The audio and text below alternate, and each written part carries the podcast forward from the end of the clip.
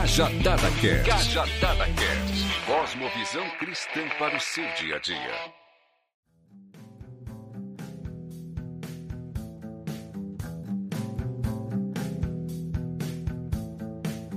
Fala pessoal, boa noite para quem está ao vivo. Para quem vai ouvir depois, estiver ouvindo no podcast, boa tarde ou bom dia. Seja muito bem-vindo a mais um Caja Dada Podcast, um programa Conversos, né? A gente já bateu papo com bastante gente e repetindo, a ideia é trocar ideia, é, não tem muito script, é, as conversas vão fluindo de uma maneira natural com amigos, com irmãos na fé e que vão partilhar da sua caminhada e que esse papo, a ideia maior é que ele seja uma inspiração para você, sua vida, que você possa a partir das, dos talentos que te foram dados, procurar maneiras de servir o reino de Deus. Então, hoje a gente vai falar com Bruno Araújo. Bruno, meu amigo de mil anos. A gente já vai falar da onde a gente se conhece e tudo mais, mas é um prazer ter ele aqui. Vamos adicioná-lo Bruno, seja muito bem-vindo, meu irmão, meu querido, tudo bom? E aí, Dan, primeiramente, sou muito grato de estar participando aqui do Cajadado, de estar falando com você. Confesso que eu fiquei bem emocionado, porque quando a gente tem oportunidade dessa, oportunidade dessa de falar do reino, de falar de família, de conversar, de expressar opiniões e trazendo também a, a nossa essência, trazendo aquilo também que a gente carrega dentro da gente para compartilhar com as pessoas, eu confesso que eu fiquei bastante emocionado e ainda mais, tipo, partindo de vocês que eu vi nascer o Cajadada e eu falava assim, cara, um dia eu vou falar no Cajadada, um dia eu vou falar no Cajadada. E estamos aqui hoje nesse, nesse momento especial para compartilhar com o público aí de vocês histórias bacanas e, e é isso aí, mano.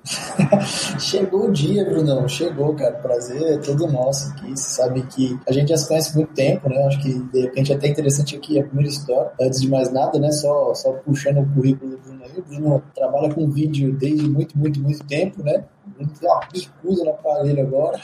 É, acabou batendo os negócios aqui, mas a gente vai ajustar. O Bruno trabalha com vídeo aí faz muito tempo, né? Aí depois ingressou no canal e também escreveu um livro, cara. Ó, um dia eu chego lá, hein? Aí tem um livro escrito, duas crianças na conta já, então cara tá, tá, tá vivido, tá vivido. E, cara, vamos falar dos primórdios, vamos lá, vamos lá pro começo, assim. Pra quem não sabe, a gente, é, a gente partilha do, da mesma frustração quanto músicos.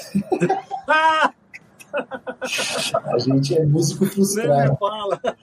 Então, a gente se conheceu muito, muito tempo atrás, num, num, festival que o pessoal da sua igreja que organizou, né, Bruno? Tipo, eu fui de uma igreja pentecostal bem tradicional, né? Então lá, esse negócio de música era muito assim, não era tão bem visto, né? Só que a gente sempre tava, meu, não, temos que fazer, tem que atrair os jovens, temos que fazer. E aí tivemos a ideia de fazer o um festival, que era o Fest Gospel na, na época, eu nem lembro a data, cara, mas foi lá nos anos de 2002 2002, 2003, se não me falha a memória. E a gente começou a divulgar em várias igrejas e foi quando eu conheci o Brad, conheci o Rodrigo, conheci o Clayton, que a, primeira, a princípio se chamava Louva a Deus, né? O nome da banda de vocês era Louva a Deus. E, cara, e ali foi o início de uma grande amizade, né? A gente se tornou muito amigo, muito parceiro, contribuindo um com o outro naquilo que a gente sabe fazer. E estamos aí até hoje nessa amizade, caminhando, né? Pelo, com os mesmos propósitos. E foi bem legal. Então foi basicamente lá que a gente se conheceu. Começamos ali a nossa amizade. Já fizemos videoclipe, e aí no decorrer a gente vai contando essas histórias. Né? Cara, ó, ó, mas olha como é doido isso, né? Porque você falou de tinha que fazer, tinha que fazer e tal, a igreja não tinha muita afinidade, mas tem um detalhe importante que, é, que era banda de punk, né, cara? Era, a gente tocava punk rock, mano. então, numa igreja tradicionalmente ali, não era Assembleia, né? Era outro nome, perdão. Era, é, era outro nome, mas era tipo uma Assembleia de Deus. Mas uma igreja bem pentecostal, das tradicional, raiz. Os caras quebrando o pau, ixi, velho. É, é, é, engraçado, assim, pra quem tá de fora, quem tá ouvindo aí, mas é, são histórias boas, assim, e o que mais importa são as amizades que disso tudo fluiu aí com, com o tempo. Aí a gente tem uma história grande, assim. Bruno, até agradeço aqui publicamente, né? Não só em meu nome, mas em nome dos meninos da banda também, tudo em JC, porque o Brunão foi o cara que gravou nosso primeiro clipe e único. foi o cara que tirou as nossas fotos. Verdade. A gente fez a, promoção, tal, fez o merchan da, da, do lançamento do CD. E o Bruno foi o cara que apresentou o dono do estúdio que a gente gravou também. Você faz parte do negócio, assim, você não tem como dizer que você não faz parte. E, e mais uma vez aqui, publicamente, eu declaro meus agradecimentos, cara, assim, pela sua cara, vida, por tudo isso que você fez com a gente. Foi, foi, foi bem bacana. Eu, eu lembro que, tipo assim, cara, eu me via dentro da banda, só que de, de outra forma, entendeu? Porque eu acho que como eu vinha de uma banda que... Porque a gente tinha uma banda, né? Era eu, meus dois primos e o filho do pastor. Então pensa, ó, eu, meus dois primos e o filho do pastor tocando punk rock na igreja. Então a gente sempre tava em disciplina, a gente sempre era os rebeldes da igreja. E quando meu primo faleceu, aí meio a gente não tinha muito pique pra, pra continuar com a banda e tal. Então, tipo assim, tá com vocês era, sabe, aquela coisa assim, beleza, tenho uma banda tal, sou fotógrafo do. Que aí depois virou plugin JC, sou fotógrafo dos caras, faço videoclipe dos caras. E a história do primeiro clipe foi muito engraçado. Vocês falaram, não, vamos fazer um videoclipe vamos, vamos, como que a gente faz? Fui na faculdade, peguei um, um ofício para levar lá na Casa de Cultura do Indem Paulista. E aí, cara, eles liberaram pra gente poder gravar o clipe com uma câmera que filmava com fita ainda na época. Cara, foi muito massa. A gente lá no meio da rua, filmando o Rodrigo de bicicleta. Os caras lá pra ele até hoje, pra quem não sabe andar de bicicleta, mano, andando todo torto. Assim. É, a parte que eu mais acho engraçada é quando vocês vão assinar o contrato, sabia? Do muito ainda. É bom, é bom, é bom demais, é muito engraçado. Cara, cara, mas tá lá, é uma história, né? Eu, eu tenho um pastor amigo meu que ele fala que a nossa vida é um livro, né? Então, tipo assim, para aquelas pessoas que acham, poxa, será que eu vou conseguir escrever um livro? Você já tá escrevendo um livro, que é a sua vida. A sua vida é um livro. E o que ele costuma dizer é que, tipo assim, tem muitas pessoas que têm vergonha do, seus, do seu passado, né? Tem vergonha daquilo que ela foi no passado, fala, poxa, mas eu fui isso. Não, cara, isso faz parte. Quando você pega um livro para ler, você que é um cara que, tipo, pô, me inspira, a, me inspirou a, a leitura, é, você vê que no livro não só tem coisas boas, você passa por todo um storytelling, por toda uma história, tem um momento ali do personagem. A gente usa isso muito no cinema também, né? Que é a jornada do herói. Que, pô, tem um momento ali que o cara está se conhecendo, a pessoa está se conhecendo, aí tem os fracassos, tem as derrotas, tem um momento que ele volta de novo. Então, tipo assim, essa história da, da banda, essa história que a gente partilhou junto, pô, a gente dá risada hoje, mas faz parte da nossa história, conta a nossa história, né? Pessoas que, que nos vê hoje, onde nós estamos hoje, pô, olham para lá e falam, Carol, da onde eles vieram, da onde eles saíram. Então isso é muito gratificante, você saber que eu saber que eu fiz parte da história de vocês e vocês também fizeram parte da minha história. Cara, que massa. Eu acho que, que o sentimento de irmandade, quando a gente tá na pessoa de Jesus Cristo, é justamente isso, sabe? Tipo, de, de através do talento que a gente tem, né? E eu volto a dizer, o propósito maior desses papos é sempre em volta disso, assim. O papo da mesa aqui é sempre esse. Como a gente serve uns aos outros pelos talentos que a gente tem, assim. E esse seu talento, essa sua aptidão, assim, cara, como que, que veio na sua mente, assim, tipo, mano, é maneiro fazer isso, depois você fez rádio e TV e tudo mais, aí na faculdade a gente sabe que a gente vê um mundo de coisas e abre mais a cabeça e tal. Mas quando foi, assim, tipo, depois de se frustrar com a banda, né, que nem eu, quando foi que, tipo, você falou assim, cara, pô, isso aqui é um caminho, vou me profissionalizar, eu vou virar um profissional disso aqui, assim. Na verdade, tipo, eu já gostava bastante dessa coisa do audiovisual, só que na época eu não tinha muito recurso, né? Não tinha muito conhecimento. Apesar de eu já ter uma idade bem avançada, assim. E que acabei de falar que eu sou bem velho, né? Não, que você imagina, você falou que gravou o nosso clipe com fita VHS, só isso. Foi. O clipe de vocês nós gravamos em no final de 2008, de 2008 para 2009. A gente gravou o clipe de vocês. É, lembro, faz tempo. E além de ser de ser antigo revela também o quão pobre que a gente era, porque nessa época já tinha outros recursos, mas não tinha como, né, gente? Então, tipo, na igreja, cara, eu já fazia alguns banners, já mexia no Movie Maker do, do Windows. E aí, cara, eu fui, uma vez eu fui num programa de TV, na Rede TV, e, cara, vendo toda aquela, sabe, aquele movimento por trás das câmeras. Todo mundo tava empolgado, todo mundo tava feliz por estar na frente das câmeras, e eu tava empolgado com o que estava acontecendo atrás das câmeras ali, aquele, toda aquela correria tal. Eu fiquei impressionado. Eu, eu tipo, olhava os câmeras, eu olhava o diretor falando: olha, comercial, vamos voltar. Eu saí dali decidido que eu iria fazer rádio e televisão. Só que eu não tinha condições de fazer uma faculdade na época. Aí comecei a trabalhar e. Só que mesmo assim, muito difícil tal. Até que de 2017, de 2007 para 2008, eu fui sem falar com ninguém, saí do meu trabalho e, tipo assim, a gente que, que tem os nossos pais que, não, você tem que ir lá arrumar um trabalho de carteira assinada, não sei o quê. Eu saí do meu trabalho, cheguei no meu pai e falei assim: vou sair do trabalho para fazer faculdade. Meu pai entrou em choque, ele disse: tá maluco? Como assim? Você tem um registro na carteira, você vai fazer faculdade, que não sei o quê, que não sei o quê. E eu fui, contrariei o meu pai, fui lá, saí do trabalho fui fazer faculdade. E aí na faculdade abre, né, um, um leque, assim, abre sua visão. Você vê que é um, uma coisa bem ampla. No primeiro semestre da faculdade, eu já entendi que aquilo ali poderia me levar a lugares que eu nunca imaginava ou que eu nunca, tipo assim, pô, eu nunca vou para lá. Igual em 2014 eu fiz um casamento na Itália. Então, tipo assim, por conta do quê? Por conta da minha profissão. Já conheci muita gente, muitas pessoas assim de nome no mercado. Hoje eu trabalho numa produtora que, cara, o nosso expert principal ele tem mais de um milhão de seguidores no Instagram. É, então, tipo assim, ali eu já entendi que isso abriria muitas portas para mim e que também outra coisa que me fez entender que foi o servir na igreja. Eu sabia que eu ia servir com mais qualidade, eu sabia que eu ia servir com mais, com mais recursos para divulgar mais a igreja, divulgar os projetos missionários que a gente tinha na igreja, em termos de fotografia, de vídeo, essas coisas. Então foi ali no primeiro semestre da, da faculdade, eu já entendi que esse ramo que eu entrei, né, essa profissão de, de audiovisual, é, iria abrir muitas portas para mim. Cara, muito massa que você disse. E, e é uma coisa que a gente tem um nome de igreja lá, que é um dos diáconos, ele sempre fala uma frase muito interessante. Ele assim, cara, a igreja, para muita gente que não tem condição, é, é a melhor faculdade que ele pode fazer na vida. Essa atenção, você que está ouvindo aí agora, ou está ouvindo depois, é muito importante, cara.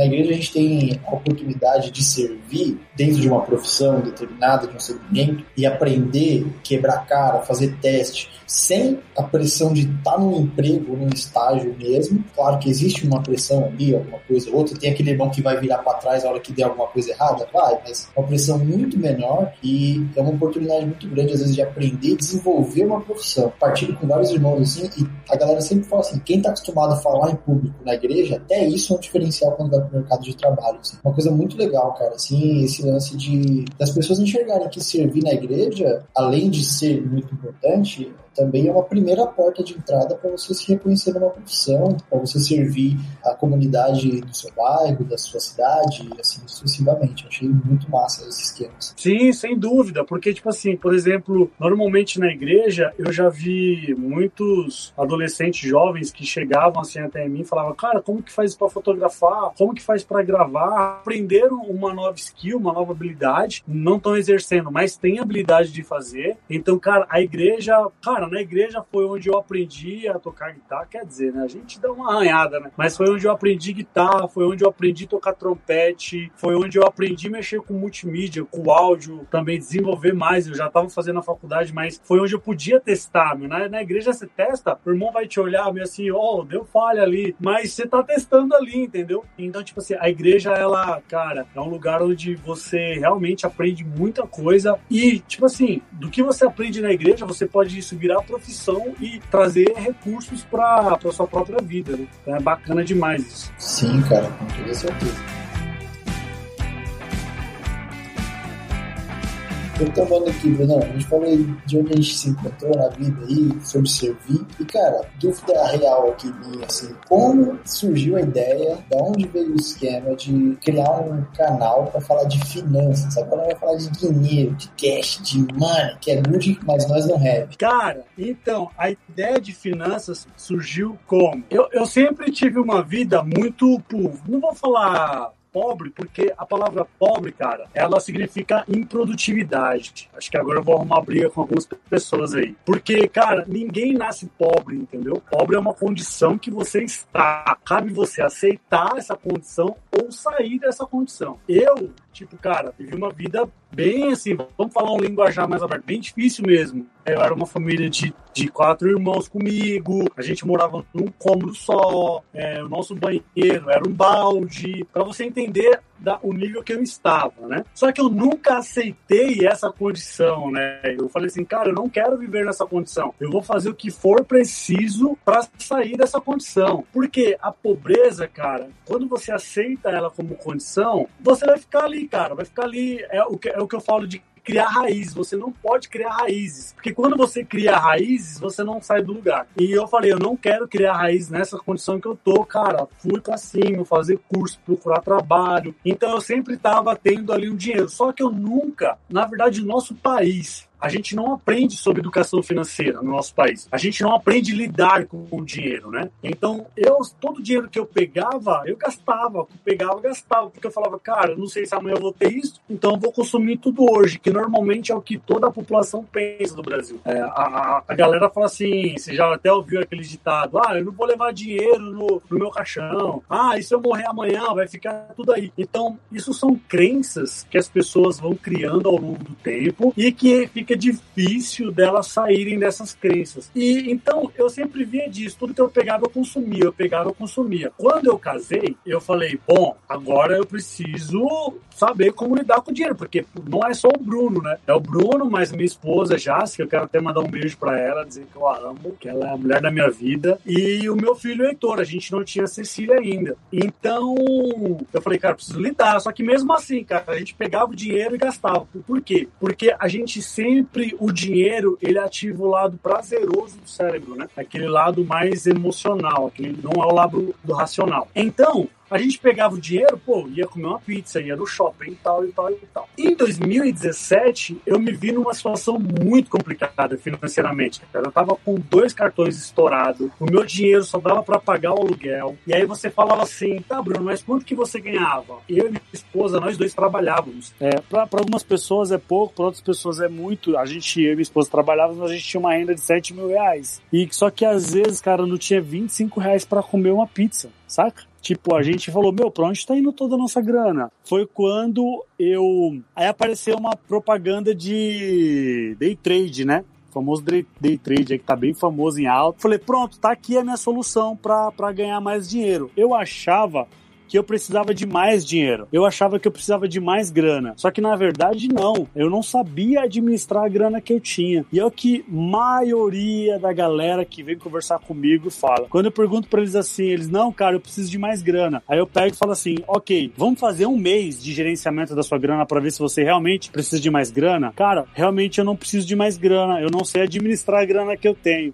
Então, tipo, a gente entra nesse ciclo de achar do quê? Eu falo que é uma roda gigante. Por que, que é a roda gigante? A roda gigante ela tá no, num parque de diversão, então é algo bem atrativo. E ela tem alguns níveis da roda gigante. Nem todo momento da roda gigante é legal. Primeiro que você começa embaixo. Então embaixo não é legal, não tem emoção, você não tá vendo nada, você tá embaixo ainda. Depois você vem pro meio. Pro meio é aquela sensação de que, nossa, não vai chegar lá em cima logo. Ai, que demora. Meu Deus, quando chega lá em cima, é o ápice. Tem aquele vento no rosto, aquela vista do parque inteiro, você tá eufórico tal. Quando ele começa a descer, vem o sentimento de medo. Você fica com medo, meu Deus, meu Deus, será que vai? Quando você vê, você tá embaixo de novo. Eu trago essa analogia pra grana. O que que acontece? Normalmente o cara fecha, antes de acabar o mês, antes de chegar o famoso dia 10, que é o dia do pagode, ele já tá quase sem grana, passando a maior parte da grana no cartão. E aí, pô, não tem graça nenhuma. Quando até chegar o dia 10, é o momento que a roda gigante está subindo, sabe? Quando chega no dia 10 que o cara pega o salário, aí ele tá feliz, liga pra esposa, olha, prepara aquela roupa, vamos sair com as crianças, vamos.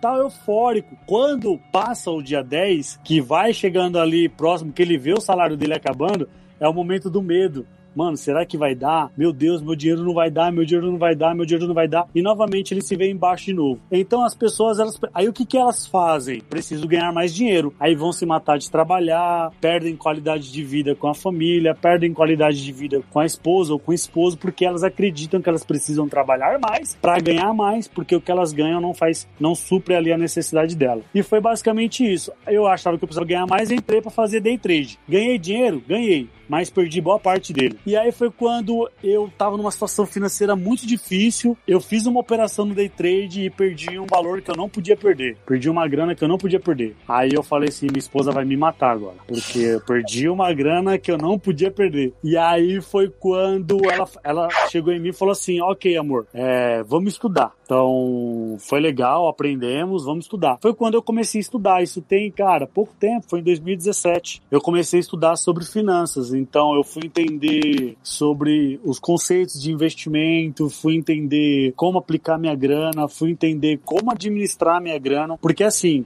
a educação financeira tem a educação financeira e a inteligência financeira. As pessoas acham que é a mesma coisa, só que não é. A educação financeira é aquilo que você estuda, é aquilo que você lê, é aquilo que você pesquisa.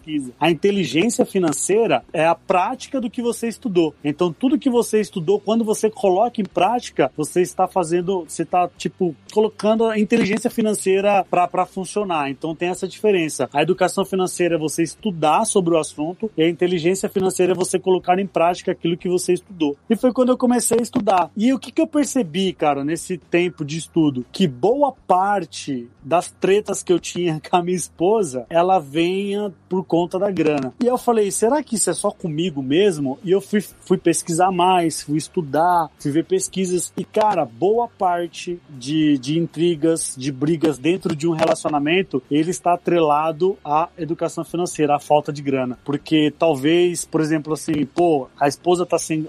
A família tá sem grana, a esposa já fica preocupada, já fica, meu Deus, e meus filhos? Será que eu vou passar fome? E aí qualquer atrito já é motivo para briga. Então eu percebi, as pesquisas que eu fiz mostram que boa parte do, dos entendimentos dentro de um relacionamento está atrelado à grana, está atrelado ao dinheiro. Então foi basicamente nesse período aí que eu ganhava bem, só que não vi o dinheiro e eu fui saber por que, que esse dinheiro não estava vindo. E aí eu descobri que é porque eu não tinha um gerenciamento financeiro. Então foi basicamente aí, não sei se ficou claro Ficou, cara, ficou e, meu, você falou umas coisas muito tipo, sensacionais, assim, que eu, gostaria de pensar e comentar. Cara, a primeira coisa foi a sabedoria da sua esposa. Cara, é, quando a gente lê na Bíblia assim fala, a mulher é sábia, edifica o seu lar. Cara, foi o que a sua esposa fez. Ela edificou a sua casa, assim.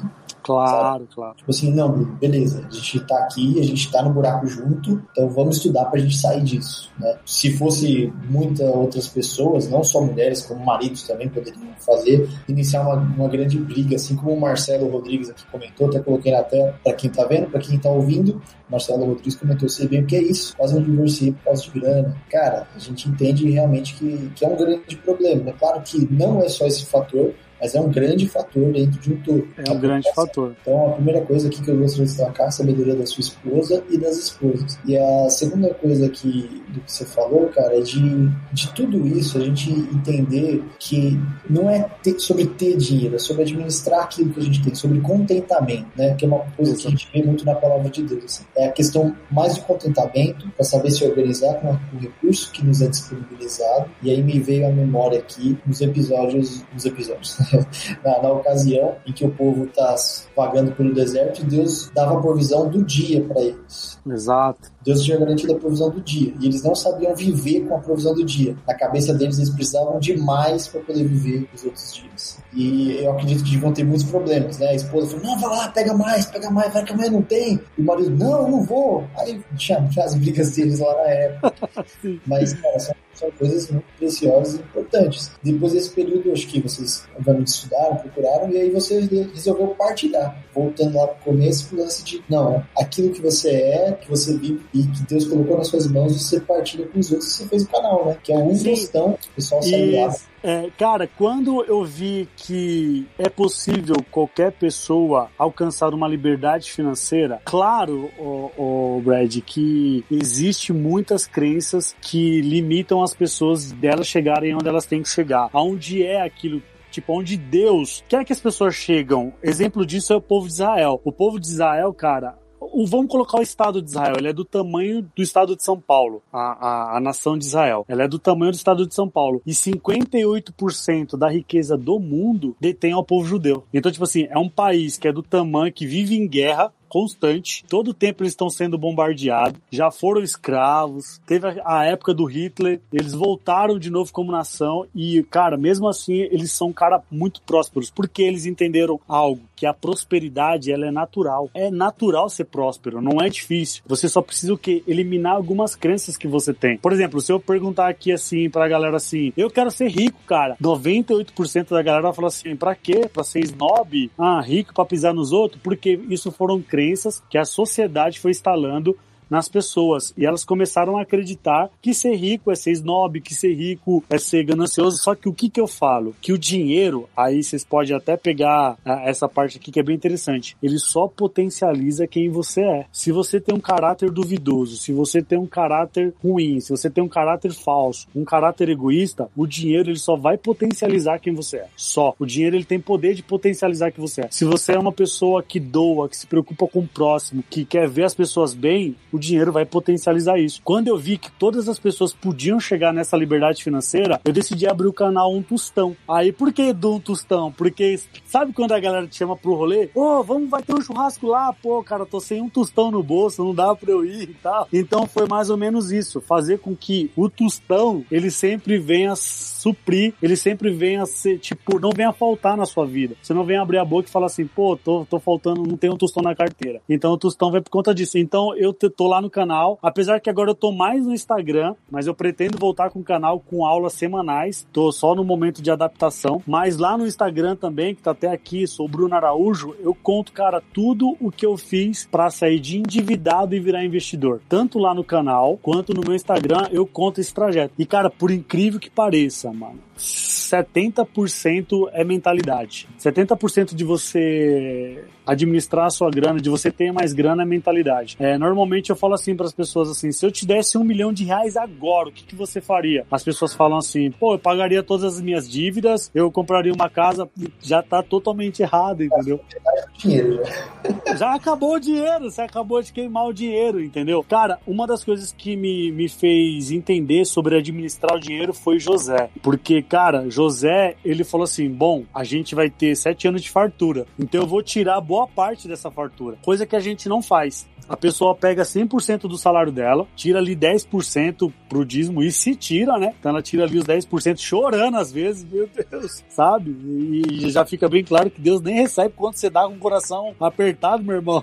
Nem já era. Nem dá. Se você tá com o coração entristecido, não dá. É melhor tomar um puxão de orelha do pastor do que você dar com o coração entristecido. E os outros 90 que sobram para essas pessoas, elas não pensam como José pensou. E quando viu uma pandemia? E quando viu o coronavírus? O que, que eu vou fazer? Então, enquanto boa parte dos meus amigos estavam preocupados com o coronavírus, cara, eu tava investindo meu dinheiro lá na bolsa, entendeu? Porque eu sabia que eu precisava ter um fluxo de caixa, precisava ter um dinheiro para passar por essa crise. Então, José, cara, eu aprendi muito com o José quando ele falou assim: tá, vai vir uma crise, eu sei que vai ter uma crise, então eu vou guardar um terço desse alimento, porque depois eu vou monetizar esse terço que eu guardei. Além de suprir a, a minha nação, o, povo do Egito, eu ainda vou vender para outras nações. Então, tipo assim, cara, a Bíblia ensina sim você administrar a sua grana. Só para você ter uma ideia, não sei se você tem esse dado, na Bíblia a gente tem 500 versículos que falam de fé só, na Bíblia toda, de Gênesis a Apocalipse. Só temos 500 versículos que falam de fé. Sobre dinheiro, nós temos 2.500 versículos sobre dinheiro, falando sobre dinheiro. E não é condenando, é ensinando você a administrar. Porque quando a gente sabe administrar os nossos recursos, a gente consegue abençoar outras pessoas, que é o que a Bíblia mais ensina, é você saber administrar o seu recurso para você poder abençoar outras pessoas. Então por isso que hoje eu compartilho muito o que deu certo na minha vida, o que deu certo na minha família, porque eu quero que outras pessoas consigam entender, consigam dominar o dinheiro, consigam administrar o dinheiro para que elas saiam da situação que elas estão de dívida, de o dinheiro nunca dar, de, de do marido não conseguir levar a esposa para jantar, de não conseguir comprar um brinquedo para o seu filho, porque se comprar vai faltar no final do mês. Então, por isso que hoje eu compartilho bastante sobre isso. Galera, o Bruno tá com o tempo um pouquinho restrito, a gente hoje não vai se estender tanto. Mas antes do, de partir aqui para a parte final aqui, o Bruno vai falar do livro dele rapidinho vai poder falar onde vocês vão encontrar. É, tem uma outra coisa interessante, cara, que, que uma vez eu fui muito bem surpreendido por uma mensagem de um pastor chamado Antônio Cordeiro, apelidado carinhosamente de Pastor Toninho, que ele ministrou na nossa igreja e ele, fala, ele falava sobre o que é bênção. E ele fala assim: você ter as coisas em si não é uma bênção, é uma posse. A bênção é a partir do momento que você tem aquilo para que seja partilhado. Né? Então, por exemplo, Exato. ter muito, muito, dinheiro pode não ser um sinal de bênção, porque a gente sabe muito bem que o rico, o soberbo, que é o servo de mamon, né? É mais fácil passar um camelo na cabeça da agulha do que que esse rico, né? Sim. Mas, mas pelo contrário, também a gente vê outros ricos misericordiosos, como por exemplo o pai do filho pródigo, né? que não teve pesar algum em tirar metade do que ele tinha para dar para o filho esbanjador, e quando recebe esse filho de volta, o trata como pegando daquilo que ele tinha para servir. Eu acho que Exatamente. isso é importante e a ideia do canal é bastante interessante justamente por isso. Porque assim, claro que você não, não tá numa condição de sair dando dinheiro, né? Não é o Silvio Sim. Santos, né? Mas partilhando daquilo que você recebeu. Então nisso a grana se torna bênção, quando a gente abençoa as pessoas ao nosso redor, né? E entra num âmbito mais pessoal, que aí não cabe nem ficar fazendo autopromoção aqui. Claro. Mas é interessante, você partilha daquilo que você recebeu através do canal e do livro.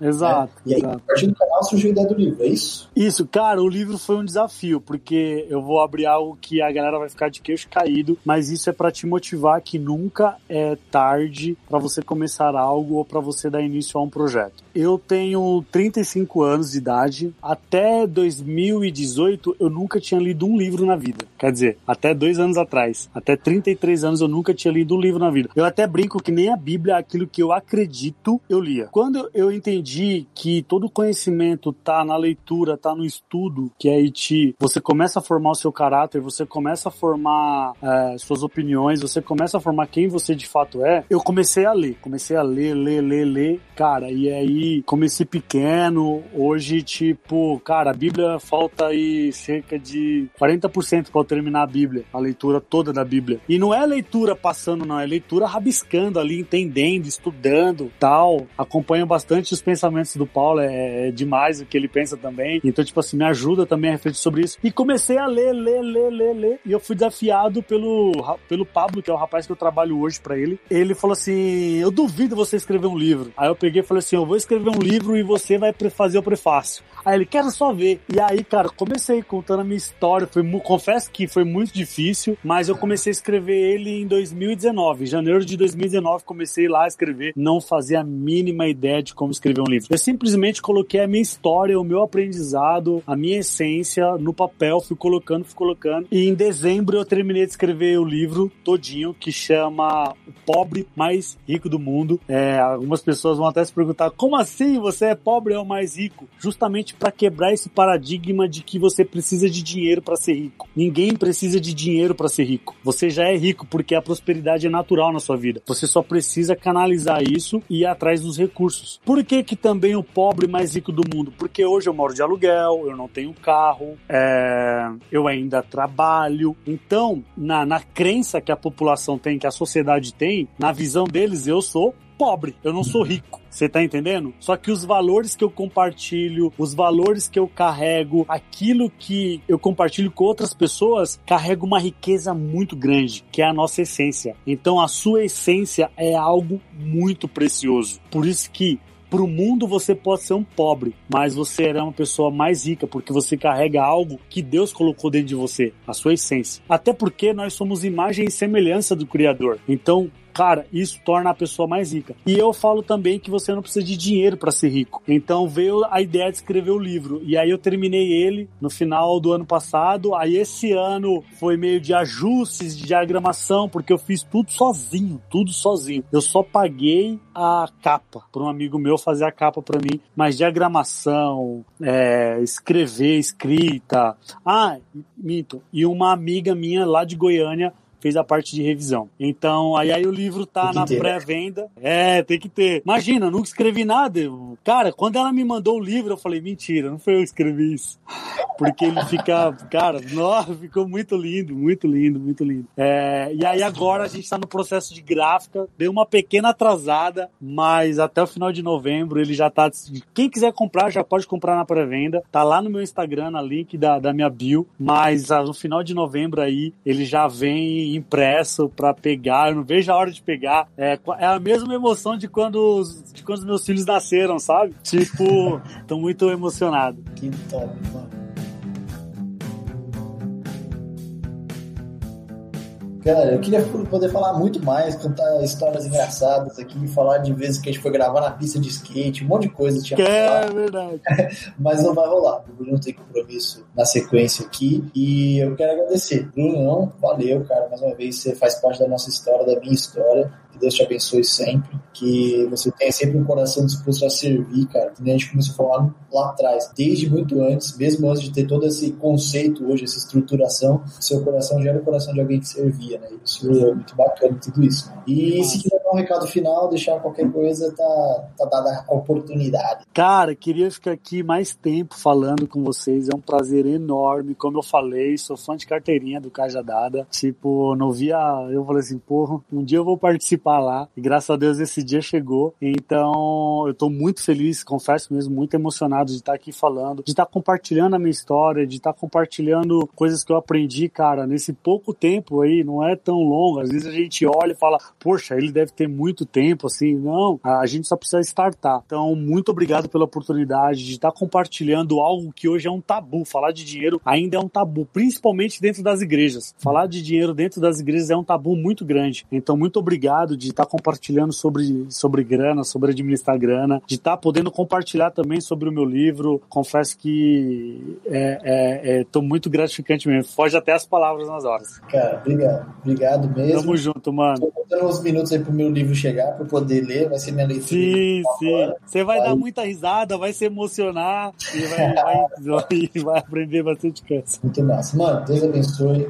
Bom Valeu, trabalho. mano. Obrigado, tamo junto. Sua casa, por conforto seu lar e com sua família linda. Deus te abençoe. Valeu. Brunão, obrigado. Valeu, mano. Acompanhou, o pessoal que tá ouvindo que vai ouvir. Que Deus te abençoe sempre. Hoje foi um pouquinho mais rápido, mas a gente vai voltar. O Bruno vai voltar ainda. Vamos ter. Vamos, vamos voltar sim. Beleza? Até mais. Obrigado.